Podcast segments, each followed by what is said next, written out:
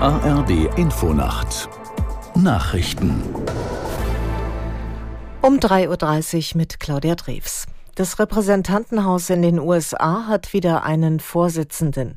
Nach mehreren gescheiterten Anläufen anderer Kandidaten hat der Republikaner Mike Johnson jetzt die notwendige Mehrheit erhalten. Der 51-Jährige gilt als konservativer Hardliner und Unterstützung des früheren Präsidenten Trump. Mit der Wahl Johnsons ist das Repräsentantenhaus nach mehrwöchigem Stillstand wieder handlungsfähig.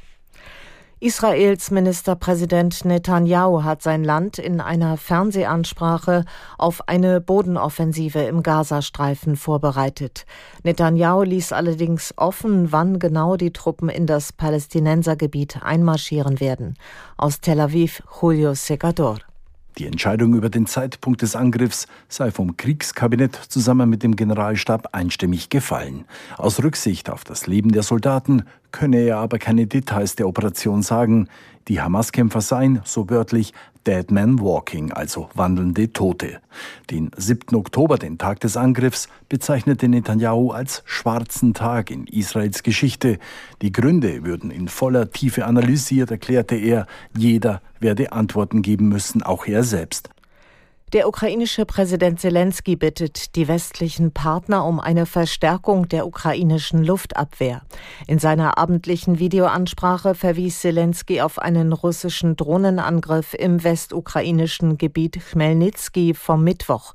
Durch die Druckwelle von Explosionen sind Fensterscheiben auf dem Gelände eines Atomkraftwerks geborsten. Zelensky sagte, dies zeige, wie wichtig es sei, die Luftverteidigung der Ukraine zu stärken.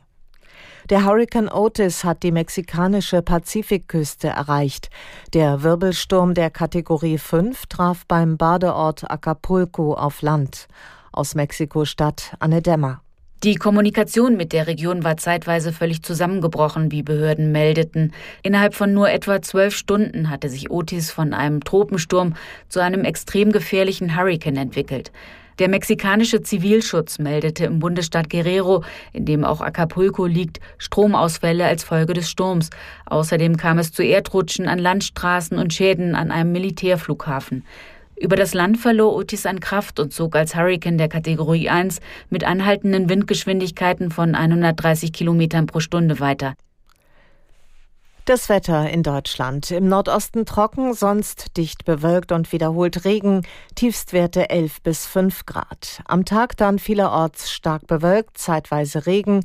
Zwischendurch gibt es auch etwas Sonne bei 8 Grad am Thüringer Wald bis 16 Grad am Oberrhein. Und am Freitag und Samstag wird es bewölkt mit gebietsweise auch Regen, zum Teil auch Aufheiterungen 8 bis 16 Grad. Das waren die Nachrichten.